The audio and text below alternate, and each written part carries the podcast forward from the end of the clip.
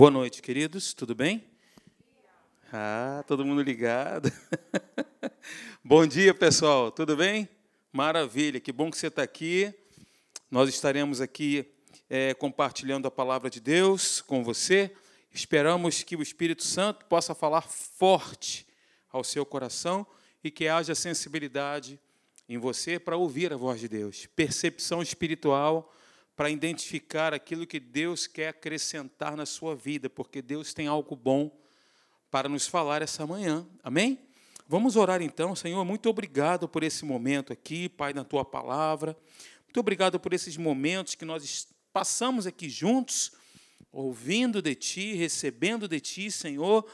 Oh Deus, que haja uma inspiração, que haja sobre nós, oh Deus, algo diferente, algo novo vindo da tua parte que possamos abrir o nosso coração para que possamos receber a tua palavra no nosso espírito, Pai. Eis-nos aqui, nós abrimos o nosso coração. Fala com a gente, Pai. Nós queremos ouvir a tua voz. Muda a nossa mentalidade, que possamos decidir mudar, ouvir a tua palavra, Pai, e colocá-la em prática nas nossas vidas. Fazemos assim no maravilhoso nome de Jesus. Amém e amém. Muito bom. Queridos, eu quero abrir aqui um parênteses. Nós estamos falando sobre a fé prática, mas eu gostaria de abrir um parênteses porque tem um texto que está no meu coração. E com base nesse texto também, eu vou, tô, já estou pensando em entrar numa outra série falando sobre a volta de Jesus, a segunda vinda de Jesus. Mas antes, nós vamos falar sobre esse texto, né? E aí o título que eu coloquei é esse daí, ó. Esmorecer nunca, retroceder jamais. Nos tempos em que nós estamos vivendo, isso é fundamental. E nos tempos que virão, isso é fundamental. Permanecermos, ok? Continuarmos, perseverarmos esmorecer nunca, voltar para trás, nem pensar. Jamais. E eu quero compartilhar com você o texto que está em Lucas, capítulo 18, do versículo 1 até o versículo 8.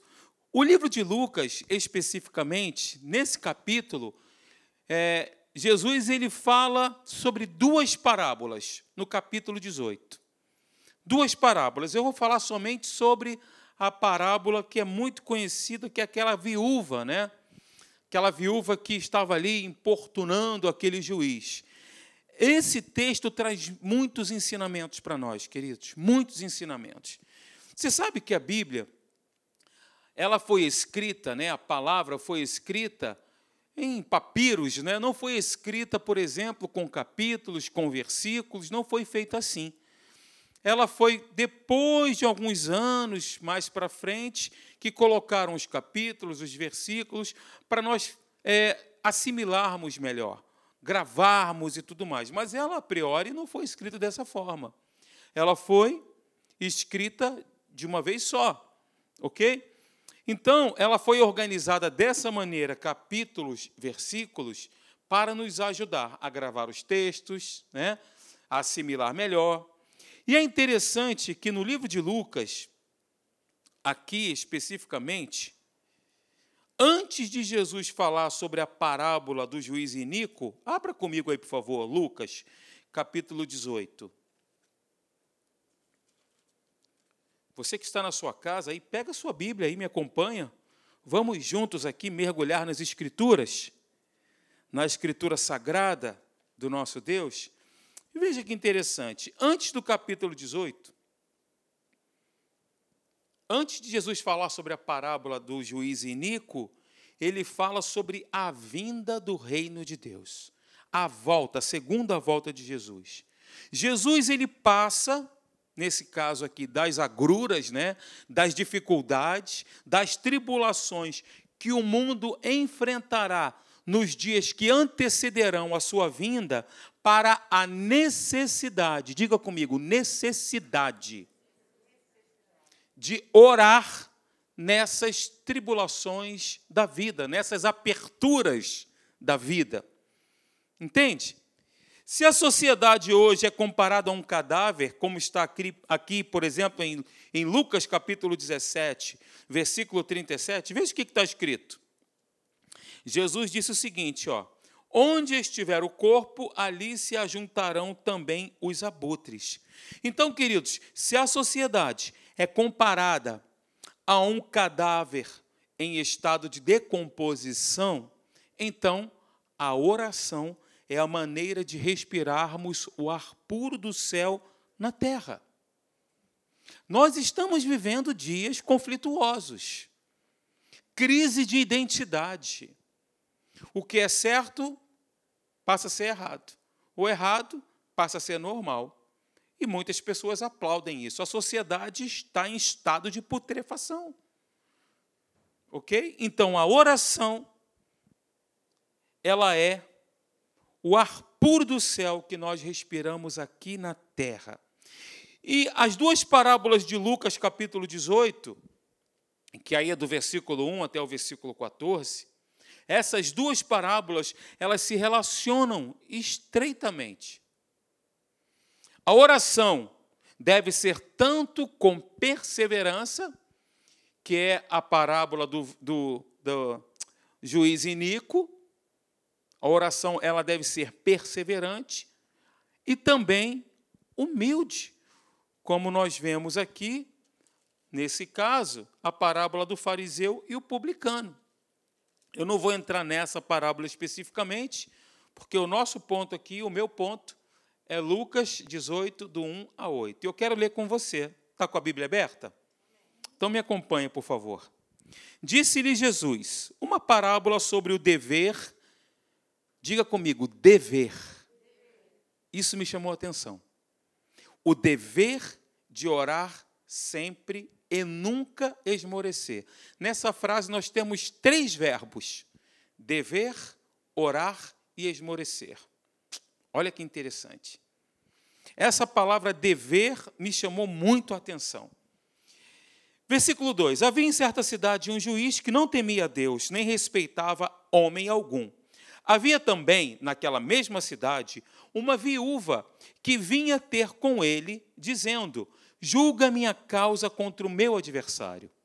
Ele, por algum tempo, não a quis atender, mas depois disse consigo: Bem que eu não temo a Deus, nem respeito a homem, homem algum.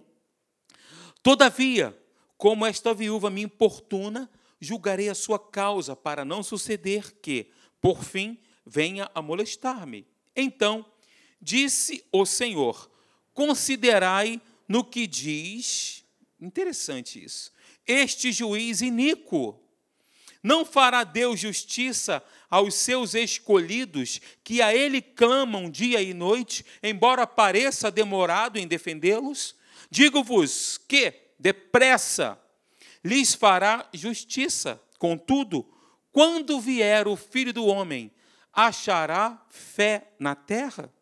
É interessante, eu já disse isso aqui no domingo passado, que Jesus dá primeiro a lição, depois conta a parábola. Então já ele já diz de cara qual que é a lição. Qual é a lição? O dever, dever. Ele está dando uma ordem. Não é um pedido. Nós falamos sobre direitos, deveres e obrigações nós, como sociedade, temos os direitos para nós cumprirmos a obediência às leis, pagamento de impostos, não é verdade? Nós temos a nossa Constituição que nos baliza. E aqui Jesus fala que a oração é um dever, não é um pedido, é uma ordem. E é interessante, como eu disse, que quando ele fala sobre a parábola do juiz iníquo, antes Jesus estava abordando a sua segunda vinda.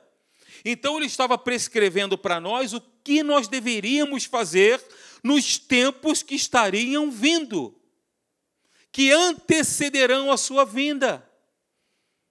Essas aperturas, as tribulações, angústias, aflições que nós estamos vendo e estamos até vivenciando. A lição, como eu disse, é sobre o dever. Diga comigo, é um dever. Orar é um dever.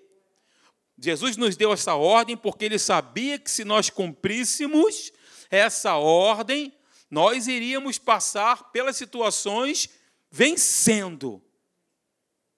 A oração é o ar puro do céu que nós respiramos na terra. E aí, queridos, como eu disse, são três verbos desse primeiro versículo: dever, orar e esmorecer. No domingo passado eu falei um pouquinho sobre esmorecer, o significado. Eu quero reavivar, quero trazer de novo para a sua memória o que significa isso. Esmorecer é fazer perder o ânimo, perder as forças, enfraquecer, deixar de ter estímulo, vontade, deixar de ter entusiasmo, paixão pela vida, reduzir a intensidade de algo.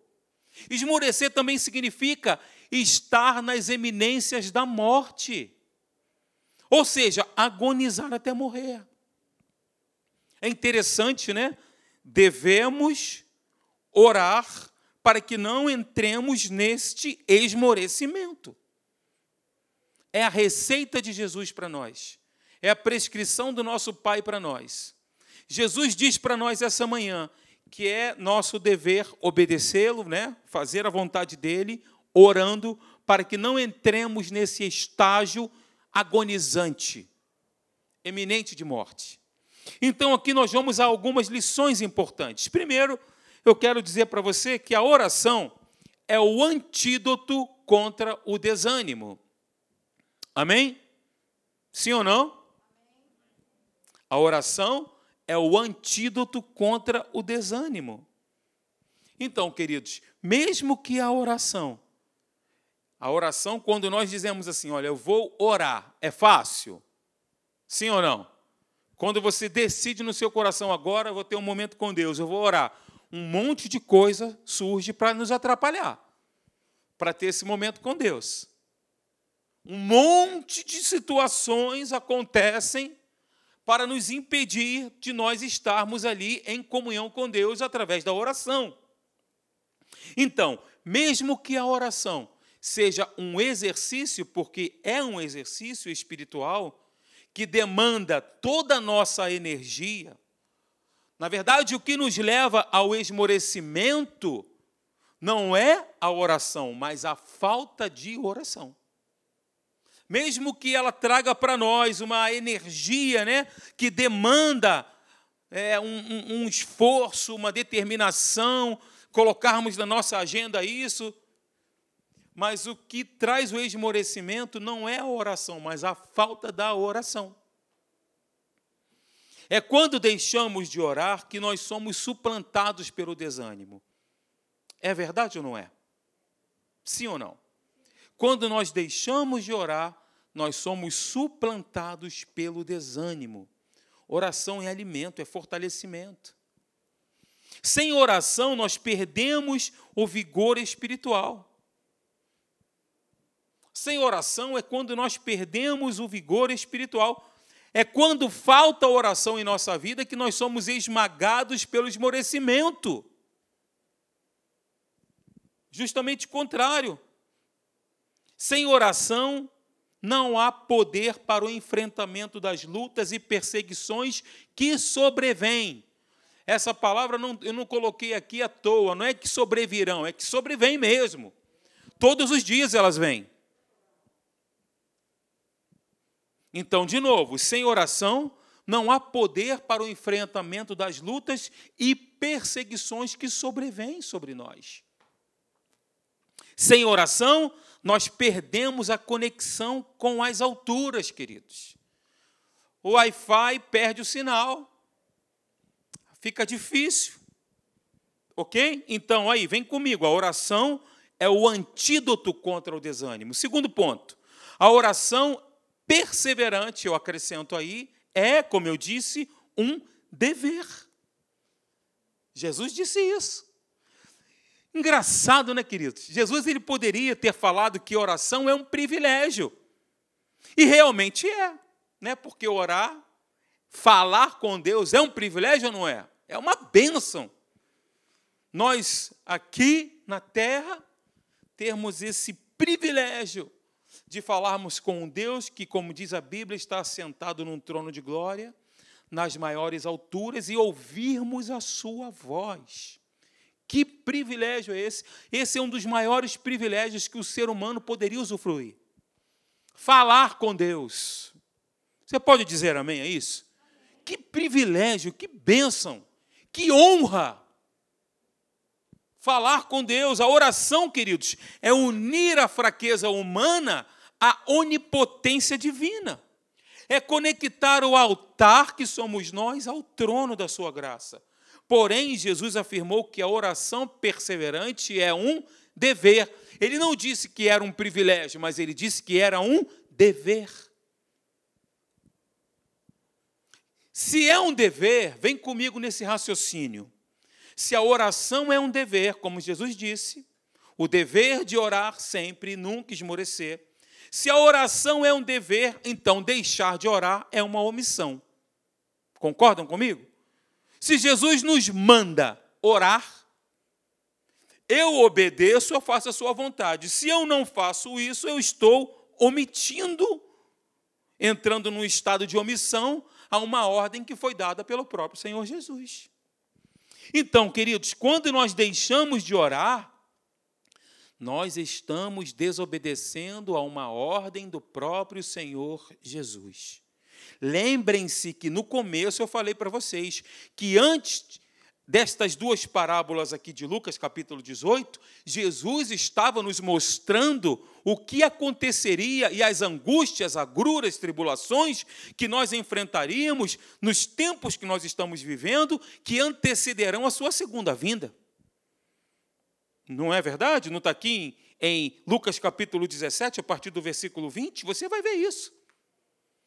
Né? Jesus ele diz aqui no versículo 26, ó, assim como foi nos dias de Noé, será também nos dias do filho do homem. Comiam, bebiam, casavam, se davam-se em casamento, até o dia em que Noé entrou na arca e veio o dilúvio e destruiu a todos.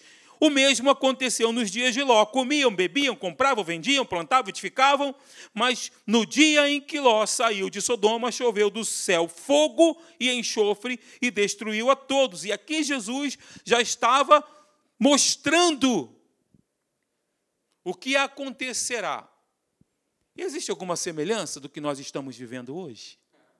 Exatamente o que nós estamos vivendo hoje. E como eu falei no início para vocês aqui, está no meu coração. Eu vou falar sobre isso aqui pelo menos uns quatro domingos, se assim Deus permitir, se Ele não voltar, sobre a segunda vinda de Jesus. Vamos falar sobre isso. Então, queridos, de novo, quando nós deixamos de orar, entendendo que a oração é um dever, nós estamos desobedecendo a uma ordenança do próprio Senhor Jesus. Então, queridos, deixar de orar não é apenas deixar de desfrutar de um privilégio. Pensa comigo aí. Vem comigo nessa frase. Mas é também deixar de cumprir um dever. E é interessante que Lucas, quando você vai, vira a tua página aí, vamos voltar um pouquinho no capítulo 11. Lucas, ele dá ênfase à oração perseverante. Todo o capítulo 11 fala justamente sobre isso. Se Jesus nos dá uma ordem, é para que nós possamos obedecer. E Ele nos dá uma ordem para que possamos obedecer. Obedecendo, nós colheremos as bênçãos da ordenança que Ele nos dá. Ok? Não é faça isso porque eu quero, faça isso para que vocês possam suportar no dia mal. Orem para que vocês vençam no dia mal. Orem para que vocês, olhem, vocês não devem esmorecer. Façam isso para que vocês vençam. Esse, essa é uma ordenança de amor, queridos. É um dever que nós temos. Então, Lucas capítulo 11, Jesus ensina sobre a oração dominical.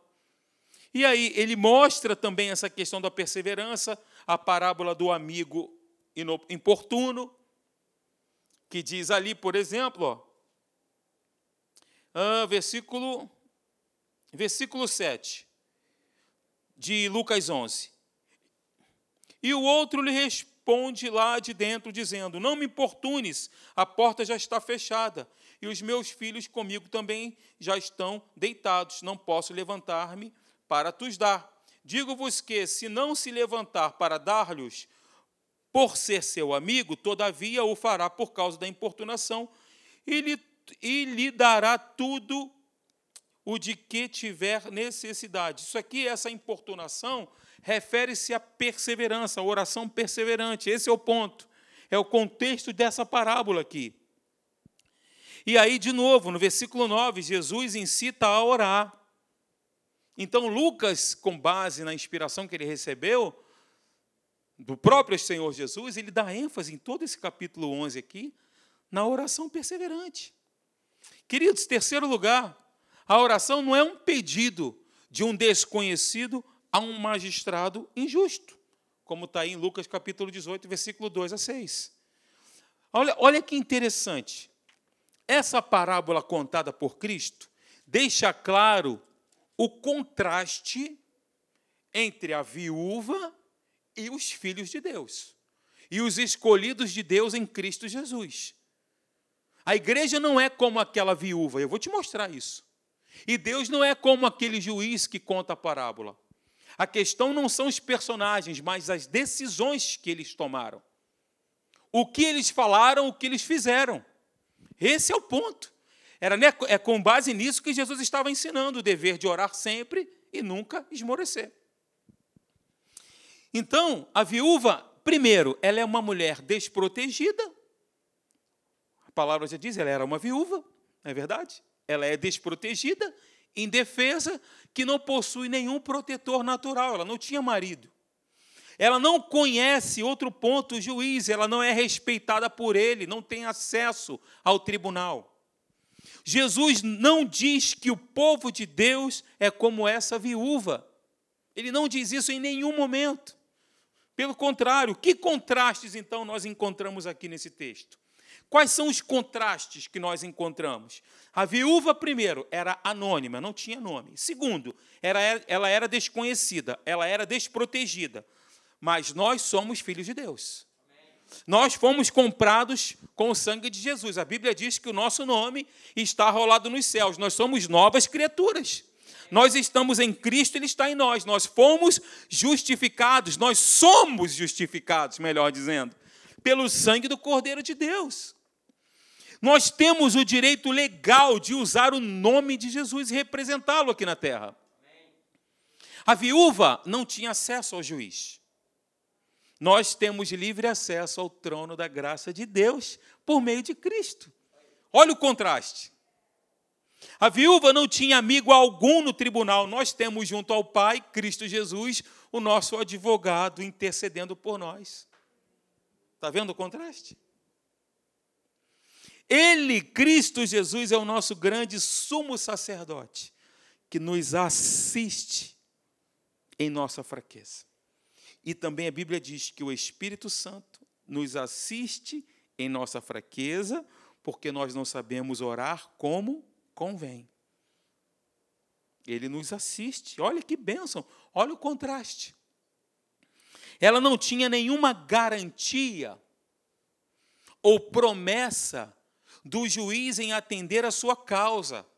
Porém, nós temos as Escrituras sagradas com centenas de promessas do cuidado generoso, soberano e amoroso do nosso Pai.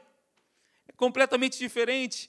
A viúva dirigiu-se a um tribunal, mas nós entramos confiadamente no trono da graça, como diz Hebreus capítulo 4, versículo 14 a 16.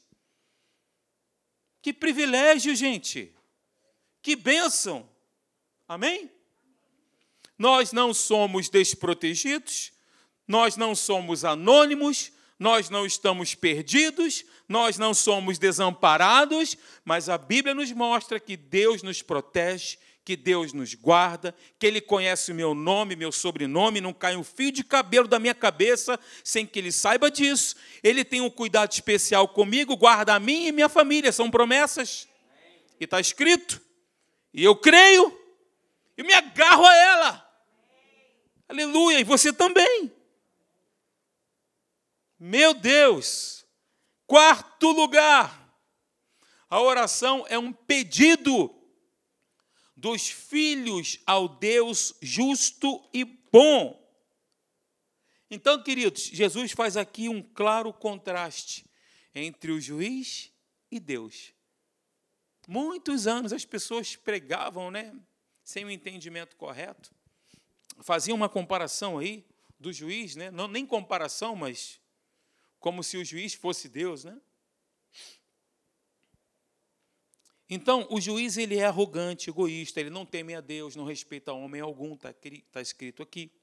Ele era desprezível, nem sequer tinha amor pela justiça, sentimentos de ternura, então, nem pensar. O que ele queria era ficar livre daquela mulher, porque ela estava importunando a ele. Né? Até, até mesmo ao fazer justiça à viúva, ele o fez por amor a si próprio, e não por senso de justiça ou por amar a justiça. Deus não é assim. Ele é o nosso Pai de misericórdia. 2 Coríntios capítulo 1, versículo 3 diz: Bendito seja o Deus e Pai de nosso Senhor e Salvador Jesus Cristo, o Pai de misericórdias e Deus de toda consolação. O nosso Deus é assim.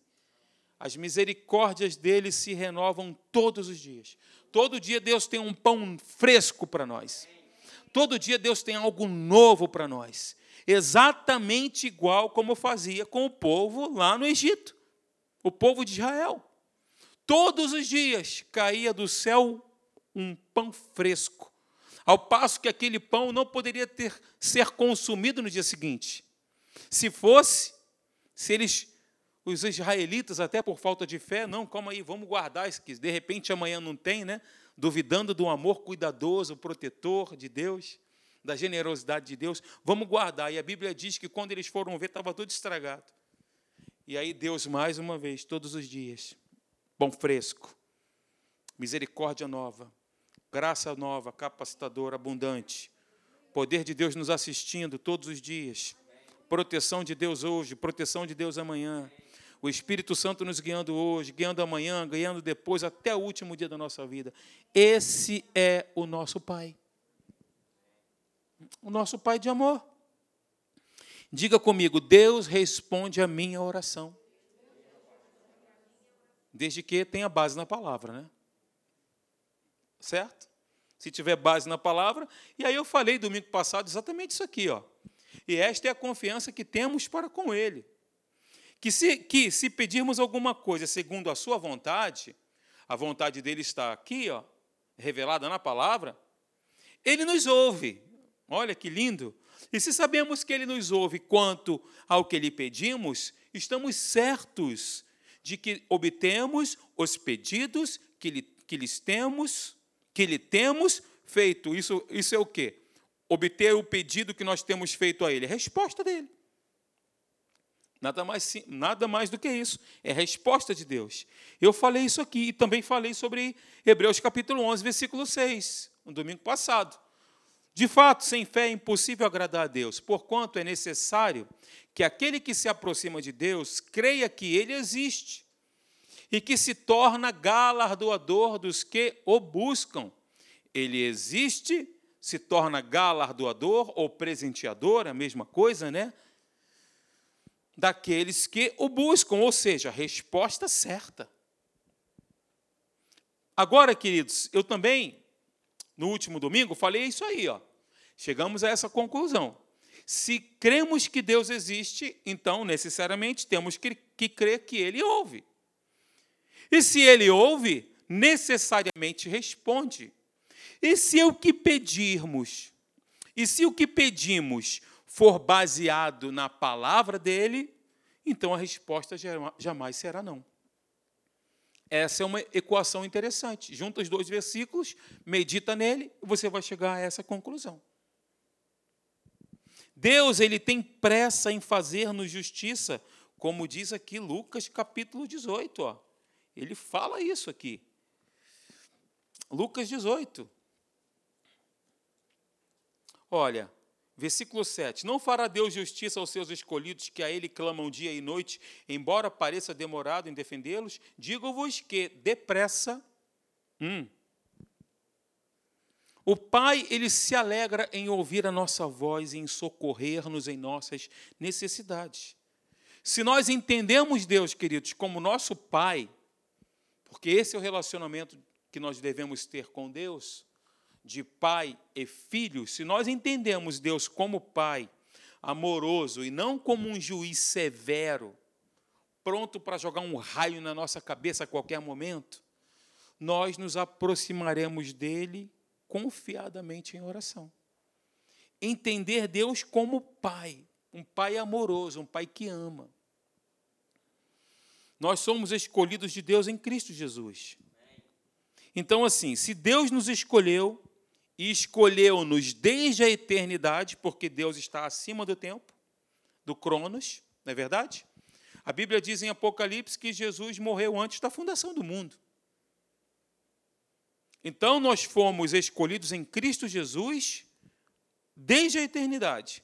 Se Deus nos atraiu para si, nos atraiu com cordas de amor, como diz o texto. Se Deus já começou a sua boa obra em nós, amém? Ele começou. Sim ou não? Ele já começou uma boa obra em nós. E não só começou, mas ele há de completá-la até o dia final. Então, logo, todavia, entretanto, nós podemos ter plena convicção de que Ele ouvirá a nossa oração e se apressará em nos fazer justiça.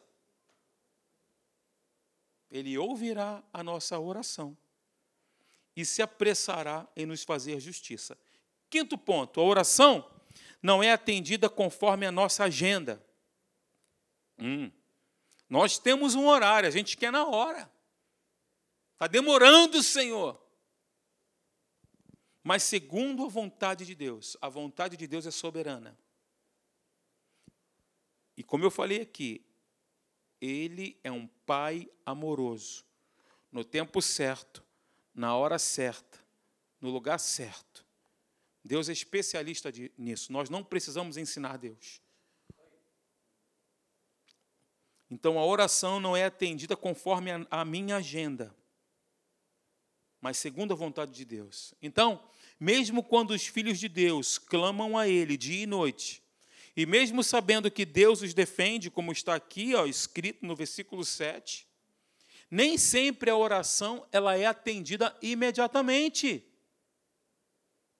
Nem sempre a oração é atendida imediatamente. A demora, eu abro aspas para isso, a demora de Deus, entretanto, não é prova da insensibilidade dele. Você acha que Deus tem prazer em ver os seus filhos sofrendo? Eu não enxergo assim.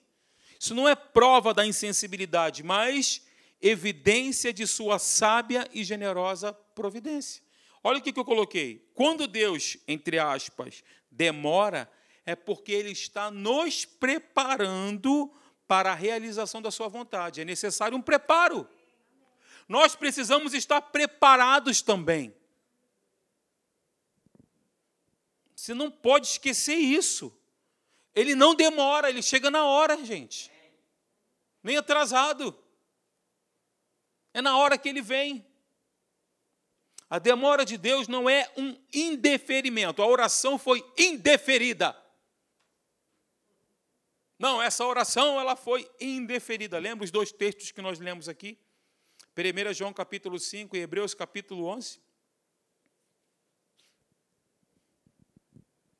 Então, de novo, a demora de Deus não é um indeferimento ao nosso clamor, à nossa oração. Quando eu falo demora, eu estou colocando entre aspas, tá? Como nós estamos no Cronos, né? Como nós estamos aqui dias, manhã, tarde, noite, Ok? Então, outro ponto. Quando Deus, entre aspas, demora, é porque Ele está preparando algo.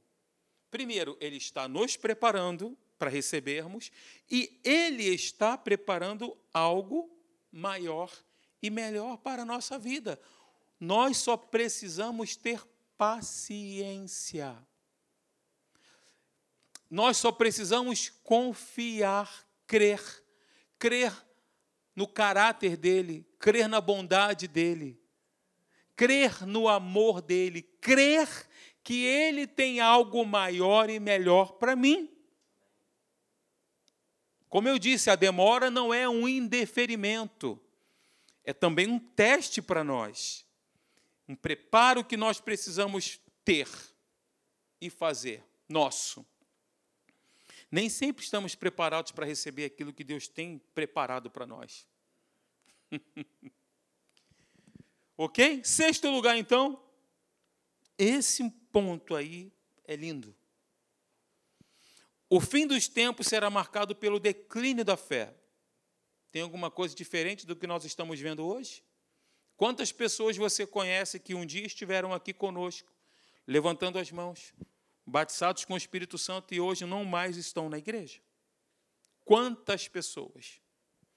Então, é uma, uma das características do, do fim dos tempos, o declínio da fé. Portanto, é o esfriamento da prática da oração. Quando você recebeu Jesus como seu Senhor e Salvador, você orava de manhã, de tarde, de noite. Orava igual um louco. Vão passando-se, os anos vão passando, passando. Aquela intensidade, aquela prática vai se esfriando. Eu me lembro que quando eu recebi Jesus, eu fiz um jejum de um dia inteiro. Orando o dia todo, vamos fazer um jejum. Eu não lembro de ter feito esse jejum o dia inteiro. Não lembro, depois daquela ocasião. É o primeiro amor, né? Você fica tal. Esfriamento da prática da oração. Como eu falei para vocês aqui, ó, antes desta parábola, Jesus falou sobre a sua segunda vinda. E ele terminou apontando novamente para a sua volta. Tanto é que ele disse no, no último versículo, né, quando o filho do homem voltar, achará fé na terra? Entre a sua primeira e segunda vinda, nós precisamos orar sempre e nunca esmorecer. Orar sempre é um dever e nunca esmorecer. Retroceder jamais. Vocês lembram da esposa de Ló? Ela retrocedeu. Ela olhou para trás. E o que aconteceu com ela? Nós não somos daqueles que retrocedem, queridos. Nós somos daqueles que avançamos, olhando para Jesus, olhando para o Senhor. Nós somos daqueles que perseveram. Aquele que perseverar até o fim será salvo. É interessante quando Jesus diz isso, porque ele não fala aquele que perseverar será salvo. Porque muitas pessoas perseveram até um ponto mas é fundamental, necessidade premente, perseverar até o fim. A questão não é começar bem, é terminar bem. Porque tem muita gente que sai, foi dada a largada, e a pessoa vai. Mas a vida cristã não é um, uma prova de 100 metros, é uma, é uma maratona. É uma maratona, é, é continuidade. Gente, os tempos né, é uma das características, fomes, epidemias, terremotos. Eu estou levantando esses dados, né? Quantos terremotos aconteceram na década de 60, 70, 80? Vocês vão, nós vamos ficar assim atônitos. A quantidade de terremotos que abalaram o mundo, sinais da vinda de Jesus. Apostasia da fé, sinal da vinda de Jesus. Esfriamento, sinal da vinda de Jesus. Foi por isso que Jesus disse: Isso não está aqui à toa, que nós devemos orar, não ocasionalmente, mas orar sempre e nunca esmorecer, porque não é fácil. Mas nós temos um advogado, como eu disse. Nós temos o justo juiz aquele que intercede por nós. Jesus disse: Olha, não vos deixarei órfãos, não se preocupem, voltarei para vós outros. Né? Ele enviou o Consolador que estaria para sempre conosco. O Consolador não ficaria por um tempo, uma temporada, tiraria férias, pelo contrário, o Consolador ficaria para sempre. Aliás, estaria, né? estaria para sempre conosco, nos, nos iluminando, nos guiando, nos fortalecendo, nos assistindo. Aleluia! Queridos, à medida que a história caminha para a sua consumação, nós estamos vivendo esse tempo, eu peço a Deus que haja um temor em nós, em todos nós aqui, um temor vindo da parte dEle, para identificar esse tempo, para entender esse tempo e se apegar mais a Ele, mais do que nunca em toda a nossa vida. Então, à medida que a história caminha para a sua consumação, as pessoas se tornarão mais desatentas às coisas espirituais, como ocorreu com a geração de Noé e Ló. Casavam-se, davam-se em casamento, compravam, vendiam, viviam a sua vida na normalidade, se envolviam, buscavam mais as coisas da terra do que do céu, e por isso ficavam desatentas às coisas espirituais, e aconteceu que veio o dilúvio, destruiu a todos, somente Noé e sua família foram salvos, semelhantemente a Ló. Daí a pergunta de Jesus: contudo, quando vier o filho do homem, achará porventura fé na terra? Eu quero te dizer que essa pergunta ela é formulada não com o propósito de especulação. Jesus não estava especulando, mas também para nós fazermos um autoexame. Como é que está a minha fé? Como é que está a minha intensidade? Será que por qualquer coisa estou desanimando? Será que eu não estou sendo perseverante nas minhas orações, Julião? Nas minhas orações, na minha comunhão com Deus, no meu relacionamento com Ele? Faça-se um autoexame. Nós precisamos nos examinar com relação a isso. Que cada um essa manhã responda para si mesmo.